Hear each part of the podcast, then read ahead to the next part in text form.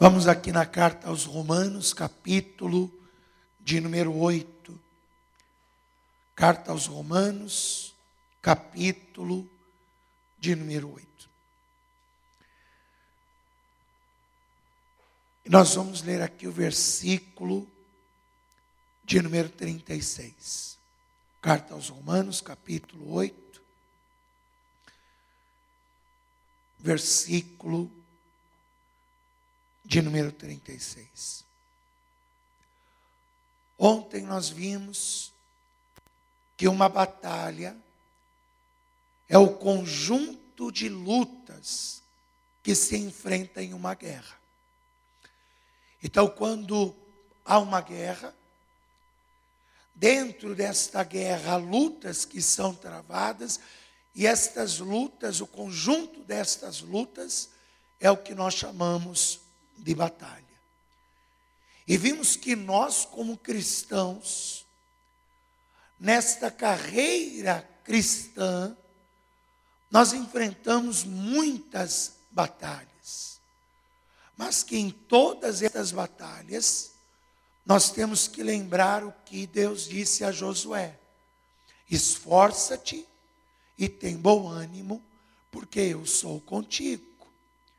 E como ele disse, não pasmes nem te espantes, porque eu sou contigo por onde que andares. Ou seja, a cada nova luta, a cada nova prova, a cada nova peleja, Deus está conosco. E hoje nós vamos dar prosseguimento ao nosso estudo. Versículo 36. Como está escrito: por amor de ti, somos entregues à morte todo o dia, pois fomos reputados como ovelhas para o matador. Então, a primeira coisa que Paulo está revelando com esse versículo é que nós estamos em uma batalha e todos os dias nós somos reputados, somos vistos por Satanás como ovelhas que estão prestes a ser mortas. Quer dizer, o inimigo de nossas almas, ele nos enxerga dessa forma, como ovelhas que estão para ir para o abatedouro. Todos os dias, por amor de Cristo, nós somos entregues a morte e fomos reputados como ovelhas que estão para ir ao matador. Isso é o que o inimigo pensa. Preste atenção, o que ele acha sobre o nosso respeito. É o que ele acha. Só que aí o versículo 37 diz: Mas em todas estas coisas somos mais do que. Dizer, o inimigo fala, toda ovelha é para ir para o matadouro.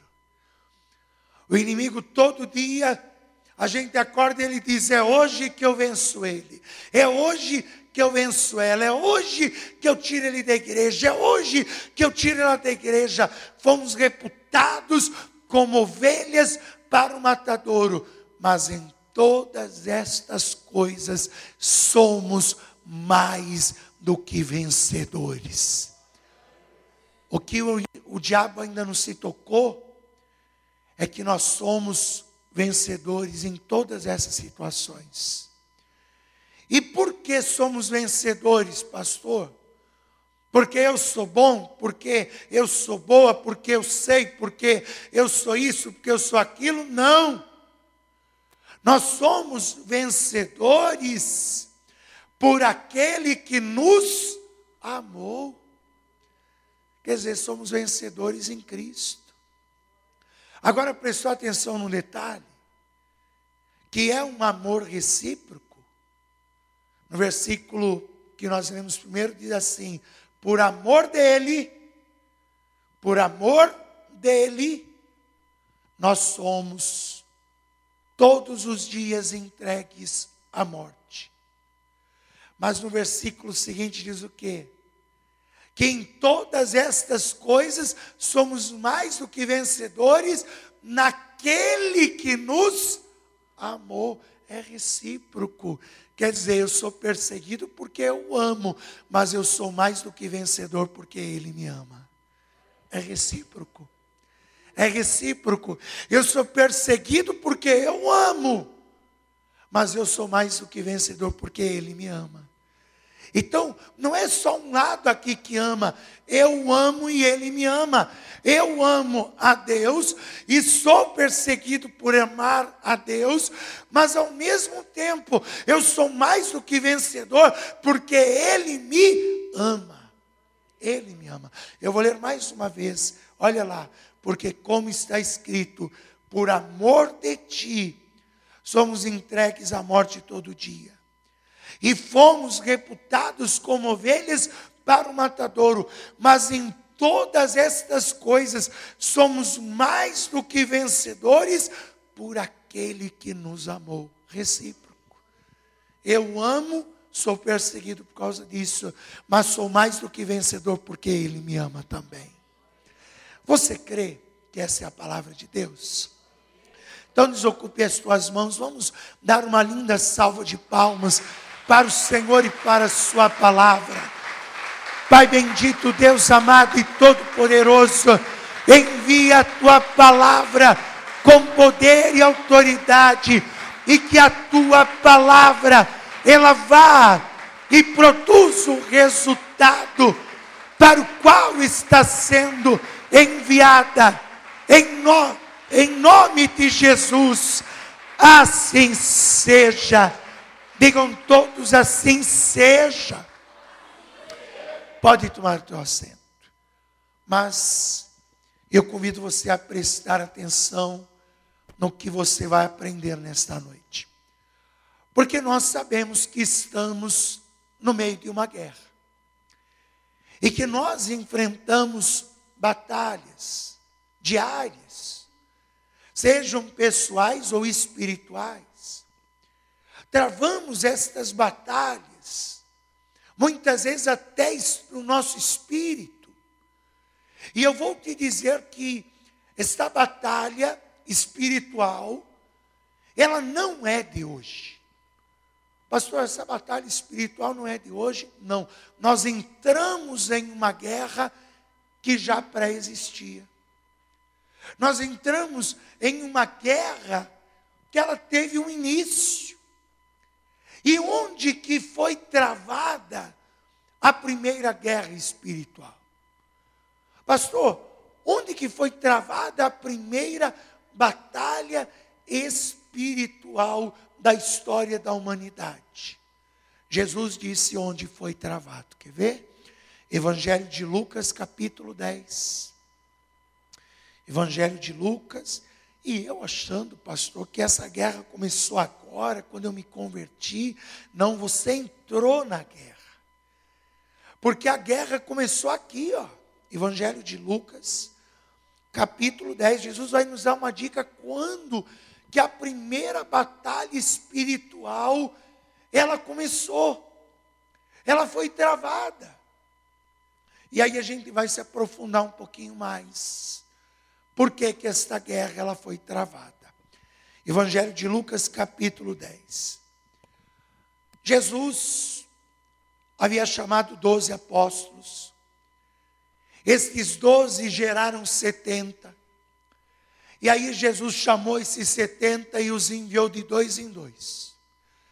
E Jesus disse: Vão, entrem nas aldeias, entrem nas cidades, Anunciem a eles o reino de Deus, que o reino de Deus está próximo, que o reino de Deus está chegando. Se houver doentes, curem os doentes. Se houver endemoniados, libertem os endemoniados. Usem a autoridade no meu nome e expulsem os demônios. E aí aqueles 70 foram. Eles se dirigiram. Passado alguns dias, eles voltam. E eles voltam jubilosos. Eles voltam cheios de alegria e eles vêm contar as boas novas do que havia acontecido. Vamos ver o que, que eles vão dizer ao Senhor Jesus. Versículo 17. Está escrito assim: E voltaram os setenta com alegria, e diziam: Senhor, pelo teu nome, até os demônios se nos sujeitam. Senhor, é incrível. A gente entra na casa da pessoa perturbada, a gente começa a orar, o demônio manifesta, e aí a gente repreende ele no nome, no teu nome, e ele obedece. Senhor, isso é incrível. Senhor, é incrível. Olha, nós somos tomados de uma alegria, porque em teu nome até os demônios se nos sujeitam. Aí Jesus fala uma coisa que parece desconecta, mas ele está nos revelando onde foi travada a primeira batalha espiritual. Porque Jesus vai dizer assim, ó, versículo 18, preste atenção. E disse-lhes: Eu vi Satanás. Jesus faz uma afirmativa. Eu vi Satanás. E o vi como raio. E o vi cair da onde? Da onde? Do céu. Onde que houve a primeira batalha espiritual? No céu. A primeira batalha espiritual que foi travada na história da criação, ela ocorreu no céu, quando Satanás, no seu orgulho, ele se rebelou contra Deus. Vamos ver um pouquinho mais isso aqui. Ezequiel capítulo 28. Vamos aqui ver isso aqui. Porque você sabe que o nome que Satanás recebeu na sua criação, porque ele é uma criação de Deus. Só que Deus não o criou para ser mal. Tudo que Deus cria é bom, gente. Por exemplo, nenhuma criança nasce fumando, bebendo, se prostituindo. A criança nasce pura. Só que aí cresce, conhece a coisa errada, começa a fazer as coisas erradas. Porque Deus deu algo ao ser humano e a toda a sua criação chamado de livre-arbítrio. Livre decisão de escolha. O bem e o mal está diante da gente como bem o mal está diante dos anjos, dos querubins, dos arcanjos, dos serafins, de toda a criação. Servir a Deus ou não servir a Deus. Agora, tudo que Deus criou, Deus criou para ser bom. Agora, Deus criou Satanás para ser mal? Ah, eu vou criar aqui um ser porque eu quero que ele seja mal. Não. Deus criou tanto que deu o nome a ele de Lúcifer que significa luz e beleza. Que significa isso? Ezequiel capítulo de número 28. Olha o que o próprio Deus falou acerca da queda de Lúcifer. Livro de Ezequiel, capítulo 28. Versículo de número 14. Deus diz assim: Porque tu eras querubim ungido para proteger, e te estabeleci no meu monte santo, e no meio das pedras afogueadas tu andavas. O que Deus está dizendo? Deus está dizendo que Lúcifer, ele habitava ali no Monte Santo de Deus. Ele servia diante do trono do Todo-Poderoso. E ele era um querubim ungido para proteger.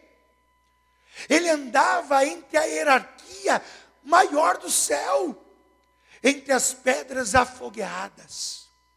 Entre aqueles que tinham maior hierarquia, os anjos, os querubins, os serafins de maior autarquia, o Lúcifer andava entre eles.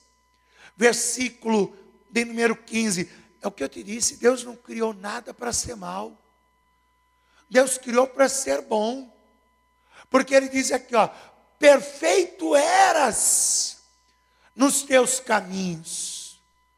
Deus criou Lúcifer para ser perfeito.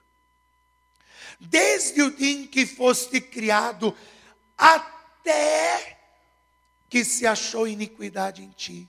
Agora, qual foi a iniquidade que foi achada em Lúcifer, gente? Qual foi a iniquidade que se achou em Lúcifer? Lúcifer ele começou a achar que a luz que ele tinha era dele, não de Deus.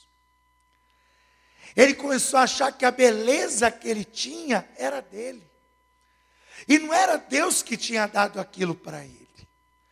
Não tem gente que é assim, cai no mesmo erro de Lúcifer, o orgulho. Ele começa a achar que a, a, a, a inteligência que ele tem é dele. Eu sou o cara, porque eu sou tão inteligente pego as coisas assim, ó, fácil. Como eu sou bom. Essa foi a iniquidade de Lúcifer. Ele começou a achar que a luz que ele tinha não era Deus que deu para ele, mas era ele que tinha aquela luz. Ele começou a achar que toda aquela formosura, porque você lê que ele se vestia de topázio, sardônica, está escrito aqui, ó.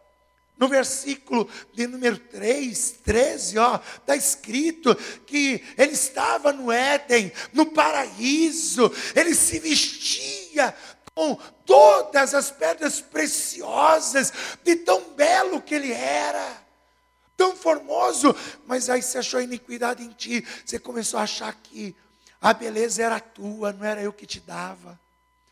Você começou a achar que a tua formosura era tua e não era minha. Eu que te dava tudo isso. Você começou a achar que você poderia ser melhor do que eu. Lúcifer começou a pensar: eu posso ser maior do que Deus. Afinal de contas, eu sou tão, tão belo. Eu sou tão formoso, eu tenho uma luz tão grande. Eis que subirei acima do trono do Altíssimo e estabelecerei o meu trono entre as, acima das estrelas do céu, ou seja, acima dos anjos. Essa foi a iniquidade que se encontrou em Lúcifer. Versículo de número 16. E na multiplicação do teu comércio se encheu o teu interior de violência e pecaste. Como assim, pastor? Que o diabo ele começou a, a, a comercializar. Que comércio que Lúcifer ele fez? Ele começou a vender ele mesmo, gente. E teve um terço dos anjos que compraram a ideia que Lúcifer poderia ser maior do que Deus. Ele começou a dizer para os anjos: ó, a minha luz, ela é mais bonita do que a luz de Deus. Ó, oh, a minha beleza é maior do que a do Altíssimo. Me apoiem, me apoiem, porque se vocês me apoiarem, quando eu estabelecer o meu trono, eu vou fazer vocês grandes aqui na hierarquia que eu vou montar. E eles acreditaram, acreditaram. Um terço dos anjos acreditaram. E aí Lúcifer, ele pecou. Ele pecou como pastor que ele pecou. Ele então criou esta batalha. Esta guerra contra Deus. Segura essa página aí que a gente vai voltar para cá. Vamos lá em Apocalipse, capítulo 12. Segura aqui onde nós paramos. A gente vai voltar para cá. Eu estou montando a história para você aqui. Dessa primeira batalha, Jesus disse: ó, a primeira batalha foi no céu. Aí eu te dei a causa dessa batalha, que foi a iniquidade de Lúcifer, achar que aquela luz e beleza que ele tinha era sua própria. Agora a gente vai lá para Apocalipse 12, lá para o último livro. Apocalipse 12, versículo 7. Olha lá. E houve batalha onde? Percebeu que a gente está no mesmo assunto? A gente está no mesmo assunto. Jesus ele disse lá: Eu vi Satanás cair como um raio do céu. Ele nos deu a deixa. Aí a gente viu o porquê da batalha. E aí aqui a gente vai ver o que aconteceu na batalha. Está escrito: Miguel e os seus anjos. Agora não confunda, eu não vou entrar em detalhes. Eu posso outro dia ministrar isso com mais riqueza de detalhes, mas hoje não é o tema. Não confunda Miguel com Jesus, gente. Olha, as pessoas elas fazem uma confusão. Ah, Miguel é Jesus. Não, pelo amor de Deus. Miguel é um arcanjo. Miguel, ele é um arcanjo, ele aparece no livro de Judas, ele é um arcanjo, e ele repreende Satanás pelo sangue de Jesus. Quer dizer, ele vai repreender pelo próprio sangue. Ah, Miguel, Jesus. Não, eu sou Miguel, mas eu estou te repreendendo pelo meu próprio. Não, e meu nome é Jesus. Não, meu filho, não confunda as coisas. Miguel é um arcanjo, ele é o príncipe do exército, ele coordena o exército de Deus, mas o Filho de Deus é Jesus. Então não confunda as coisas. Não confunda. E houve batalha no céu, e Miguel e os seus anjos batalhavam contra o dragão, e batalhavam o dragão e os seus anjos. Mas não prevaleceram, e nem mais o seu lugar se achou nos céus. Quer dizer, o diabo, ele pecou como? Ele se rebela contra Deus e luta contra Deus. Mas ele prevaleceu? Prevaleceu, gente? Mas não prevaleceu e nem o seu lugar foi achado mais no céu. Quer dizer, ele não prevaleceu. Agora volta lá, a gente vai voltar aqui para Apocalipse. Segura agora Apocalipse. Volta para Ezequiel 28.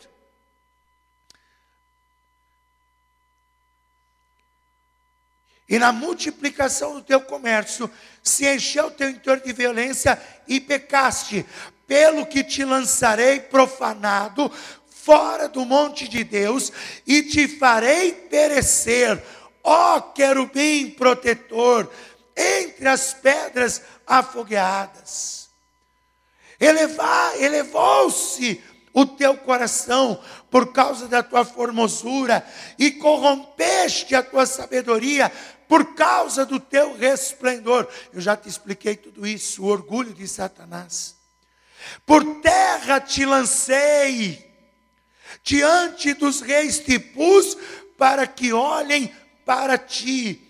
E pela multidão das tuas iniquidades, pela injustiça do teu comércio, profanaste os teus santuários, e eu, pois, fiz sair do meio de ti um fogo que te consumiu a ti e te tornei em cinza. Lúcifer não é mais Lúcifer. Ele não tem mais luz e beleza. Porque Deus tirou dele aquilo que ele achava que era dele. Deus fez um fogo sair do meio de Lúcifer. E ele foi queimado ele é como um cadáver queimado. Ele não tem mais formosura, ele não tem mais beleza. Porque a luz que ele tinha não era proveniente dele, era proveniente de Deus. A beleza que ele tinha não era proveniente dele, era proveniente de Deus. E te tornei em cinza sobre a terra, aos olhos de todos os que te veem. E todos os que te conhecem entre os povos estão espantados de ti. Em grande espanto te tornaste. Agora olha o detalhe. E nunca mais, e nunca mais serás para sempre. E nunca mais. O que, que aconteceu aqui? Deus determinou o fim de Satanás. E nunca mais serás para sempre. Pastor, qual foi o fim que Deus determinou para Satanás? Que ele será lançado num lago de fogo e enxofre. E nunca mais serás para sempre. Volta em Apocalipse 12. Apocalipse 12, versículo 9. E foi precipitado o grande dragão a antiga serpente. Agora olha o detalhe. Eu disse que ele não era mais Lúcifer. Lúcifer significa luz e beleza. Ele não é mais Lúcifer, porque Deus tirou dele a beleza e Deus tirou dele a formosura. Então agora como que ele é chamado? Diabo e Satanás. O que significa estas palavras? Significa diabolos, acusador. Agora o teu nome não é mais Lúcifer. Eu tirei a beleza que você tinha. Eu tirei a tua formosura. Você não é mais, nunca mais será. Você é diabolos, diabo na nossa língua. Diabolos, acusador. Você é Satanás. E o que significa Satanás? adversário. Você não é mais luz e beleza. Você é adversário e acusador. É isso que você é. Então, continua lendo. E foi precipitado o grande dragão, a antiga serpente, chamado Diabo e Satanás, que engana todo mundo. Ele foi precipitado na terra e os seus anjos foram lançados com ele. Quer dizer, aquele um terço que comprou a ideia de que ele poderia ser maior do que o Altíssimo, foi precipitado com ele. E estes anjos caídos é o que nós chamamos de demônios. Então, quando a gente fala de demônios, nós estamos falando desse um terço de anjos que seguiram a rebelião contra Deus. E Satanás e diabo é exatamente o pai da mentira. É Satanás, o diabo, aquele que se rebelou diretamente contra o Altíssimo por causa do seu orgulho por causa do seu orgulho. E ele foi precipitado sobre a terra. Quer dizer, a batalha começou aonde? No céu. Mas ela continua onde? Na terra. Você está entendendo? Ela começou no céu. O início dela foi lá no céu, mas ela continua na terra. Por isso que está escrito aqui, ó, versículo 10. E ouvi uma grande voz no céu que dizia: Agora chegada está a salvação e a força e o reino do nosso Deus e o poder do seu Cristo. Porque já o acusador de nossos irmãos é derribado, o qual diante do nosso Deus os acusava de dia e de noite, e eles Miguel e os seus anjos venceram pelo sangue de quem? Pelo sangue do Cordeiro, meu irmão. Não tem outro jeito para vencer o diabo. Só existe uma arma poderosa o suficiente para vencer o diabo. E que arma é essa, pastor? O sangue do Cordeiro. E qual é o sangue do Cordeiro? O sangue de Jesus Cristo. Agora, olha que interessante. Voltamos para o princípio. O que, que está escrito? Quando os discípulos chegaram a Jesus, disseram a ele o que? Em teu nome, os demônios se nos sujeitam ou seja, é pelo sangue de Jesus, pelo nome de Jesus, que vencemos a Satanás, ao diabo e aos seus demônios, em nome de Jesus Cristo, aleluia. E eles o venceram pelo sangue do Cordeiro e pela palavra do seu testemunho. Por isso que a gente tem que conhecer a palavra, porque é pela palavra que a gente vence, é pela palavra que a gente vence o maligno.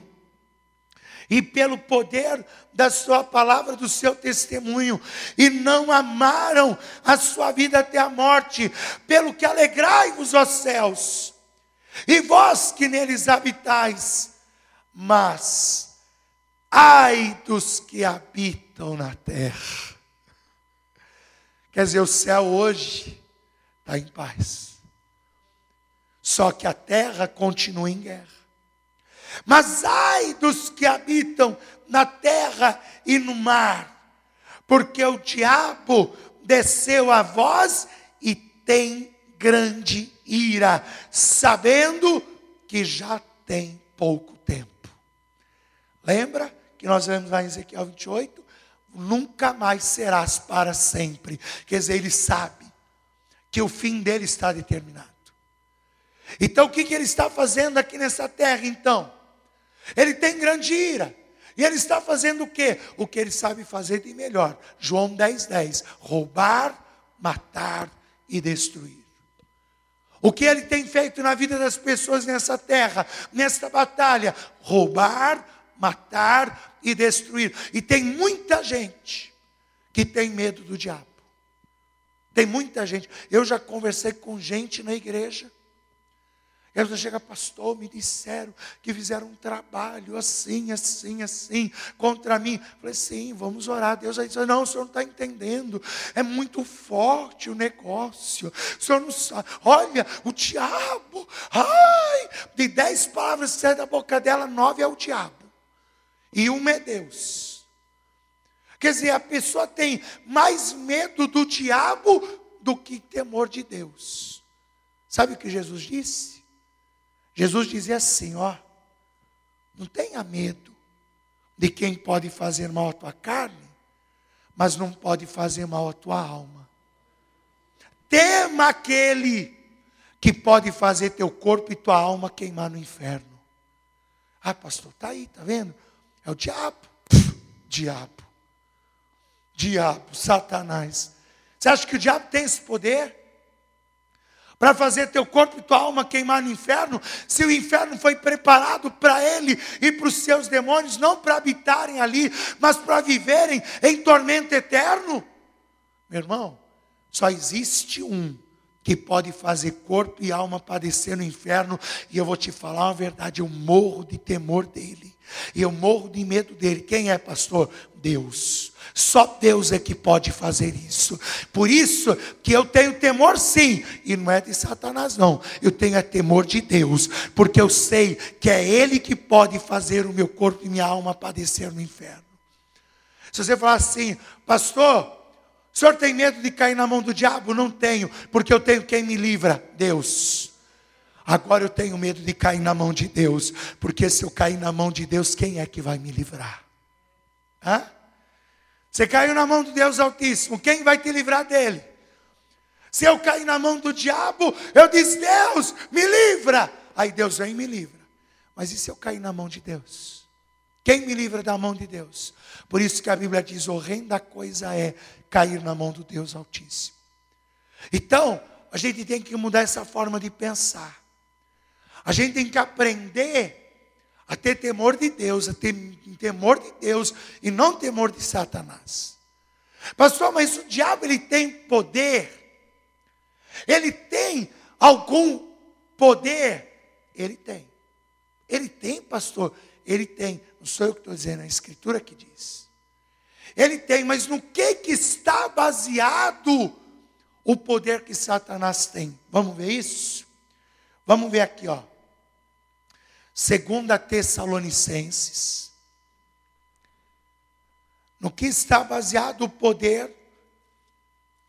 que o diabo tem. Segunda Tessalonicenses, capítulo 2,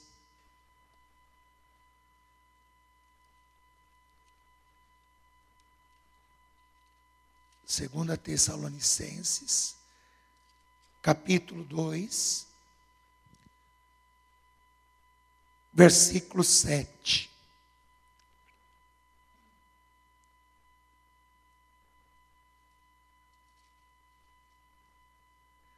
Diz assim: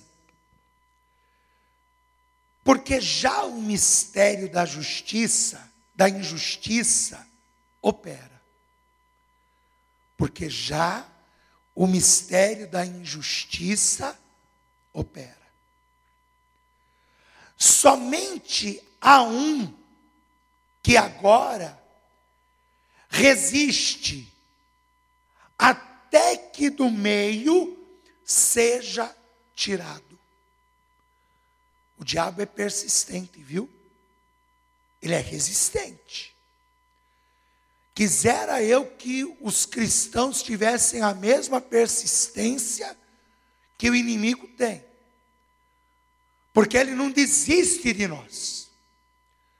Porque se ele não fosse insistente e persistente, cada vitória que a gente tivesse contra ele, ele desistiria da gente. Ah, eu vou desistir dessa pessoa porque eu tento, tento, tento e ela só ela que vence. Só que não, se pode ver, a gente vence o diabo aqui, ele já está armando uma outra cilada para a gente ali, não é assim?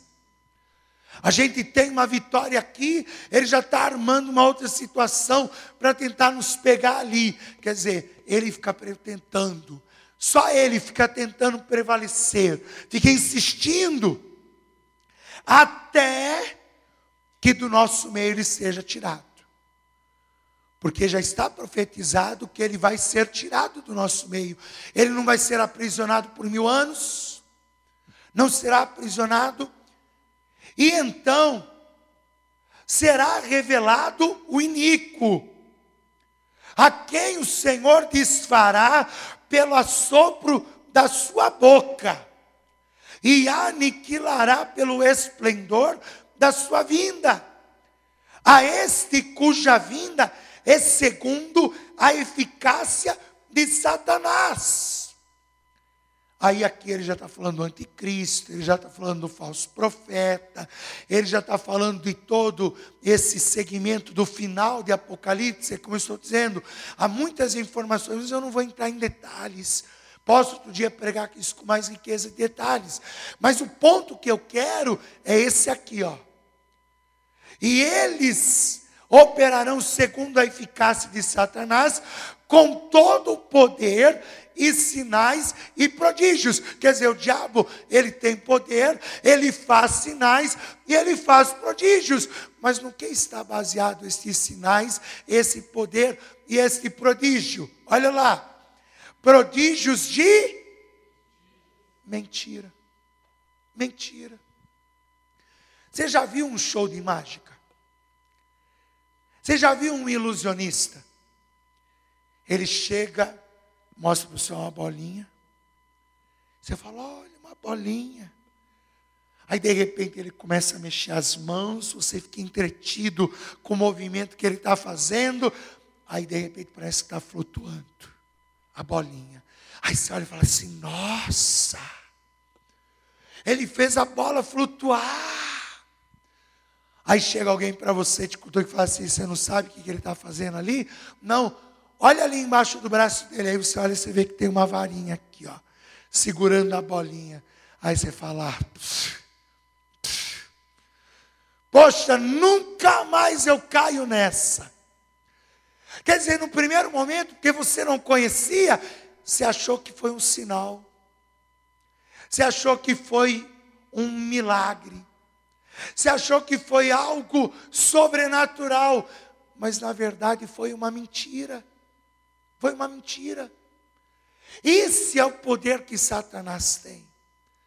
Poder de fazer sinais, prodígios mentirosos. Lembra os feiticeiros do Egito? Lembra? O Moisés chegou e disse: Deixa o meu povo ir. Não deixo. Moisés pegou a vara, colocou no chão e aí virou uma serpente. O faraó olhou para ele e falou: ah, Isso os meus mágicos também fazem. Chamou os mágicos dele: Ó, ele fez a vara virar cobra. Faz também. Eles botaram a vara e fizeram a vara virar cobra. Só que onde que foi a diferença? A diferença foi o sinal do sangue.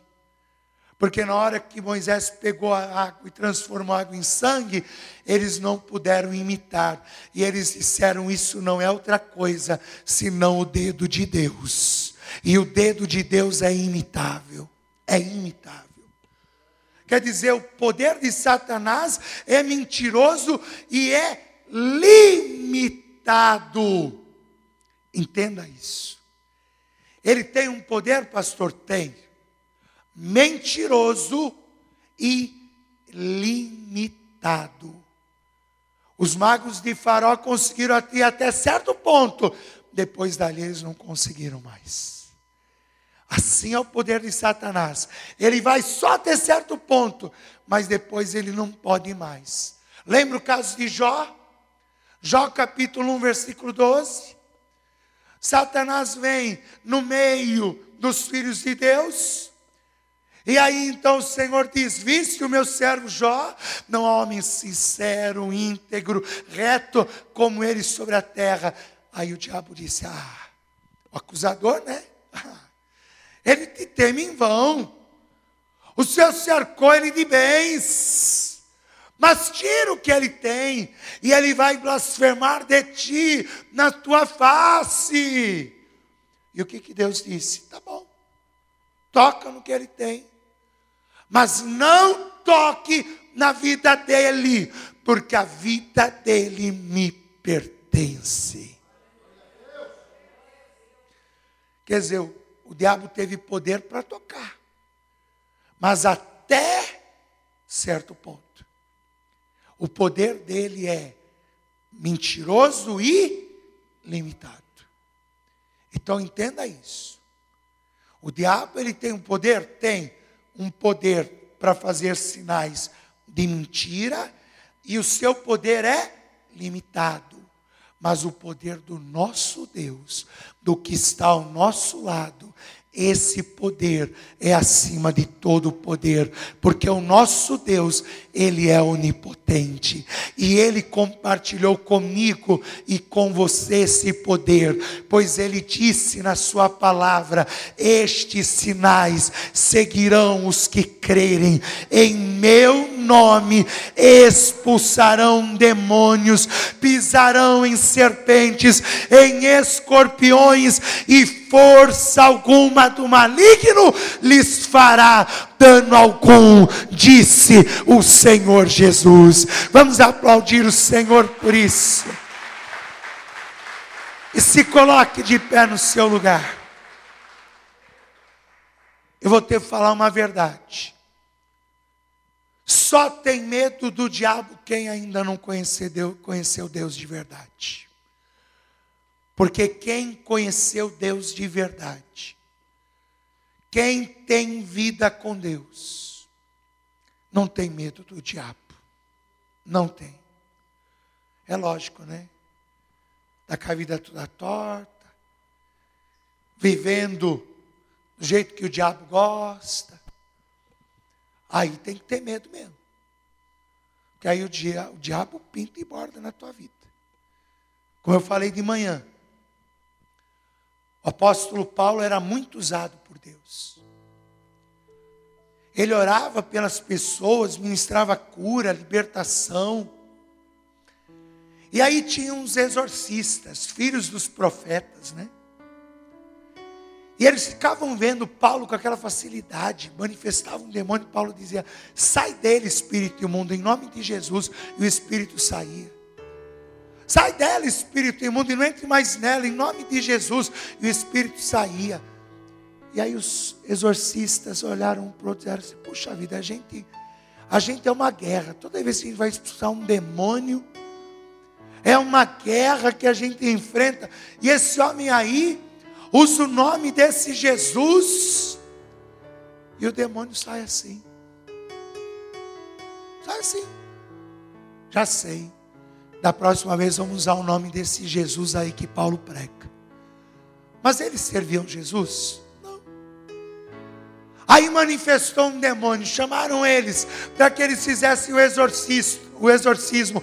Chegaram para o demônio e disseram assim: em nome do Jesus que Paulo prega, sai dele. O demônio olhou e disse: Eu sei quem é Paulo. E conheço muito bem esse Jesus. Mas vós, quem sois? e avançou para cima deles, rasgou-lhes as vestes e eles saíram correndo envergonhados da presença do demônio. Meu irmão, quando a gente tem vida com Deus, a gente não tem medo do diabo. Porque o diabo sabe muito bem quem a gente é. Filho de Deus e filha de Deus. E o diabo não se mete com quem é de Deus. O poder dele na minha vida e na tua vida, se somos filhos de Deus, é limitado. Agora, se você, se você está do jeito que o diabo gosta, né? Tá aquela vida, né? Leviana, profana, errada, torta. Aí você tem que ter medo do diabo mesmo, porque o diabo entra e sai da tua vida a hora que ele quer. Ele pinta e borda na tua vida, porque tua vida é terra de ninguém. Não é casa abandonada, a gente faz o quê? O povo faz o que com casa abandonada? Invade, suja, depreda, se apossa. Agora, casa que tem dono, casa que é cuidada, que tem quem cuide, poceiro não entra. Poceiro não entra. É como Jesus disse. Quando o espírito maligno sai, ele anda por lugares áridos procurando paz. Não acha. Então o que, que ele faz? Voltarei de onde eu saí. Se ele voltar e encontrar a casa vazia. Pô, a casa está limpa, vazia. Tem ninguém aqui dentro. Vou chamar sete pior do que eu, que aí eu quero ver ele me tirar. Quero ver ele me tirar de dentro dessa casa agora. Eu sozinho ele me mandou embora. Vou chamar mais sete demônios, piores do que eu. Vou entrar agora. Vamos ver. Por isso que o segundo estado é pior do que o primeiro. Agora, se ele volta e a casa está habitada, está habitada por Jesus, está habitada pelo Espírito Santo, está habitada por aquele que nos amou. Ah, ele ó dá no pé. Com esse eu não posso mais. Com esse eu não posso mais. Porque agora esse essa pertence ao Deus Altíssimo. Pertence ao Deus Todo-Poderoso. Eu lembro até, até hoje um caso que aconteceu. Um pastor que eu conheci, o nome dele era José Maria. E ele me contou, pastor, vou contar a minha conversão para o senhor. Você sabe como eu me converti? Eu falei, não, pastor. Ele falou, pastor, eu era pai de santo, daqueles bravos, que eu pegava para trabalho para matar mesmo, para matar. Um dia chegou uma pessoa no meu terreiro com uma foto e me disse: Olha, eu quero que você mate essa pessoa. Quero que você mate ela. Eu odeio essa pessoa.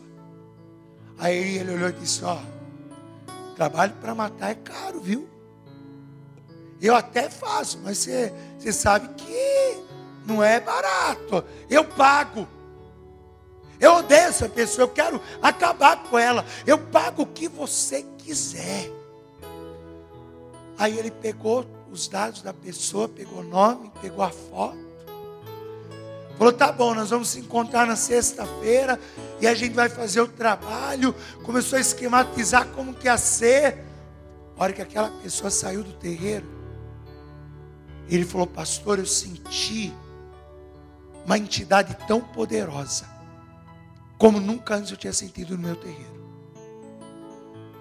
Arrepiou todo o pelo do meu braço. E aquela entidade me falou: Eu quero me manifestar. E ele disse: O que você quer para se manifestar? Eu não quero nada, eu só quero um copo de água limpa e uma vela acesa.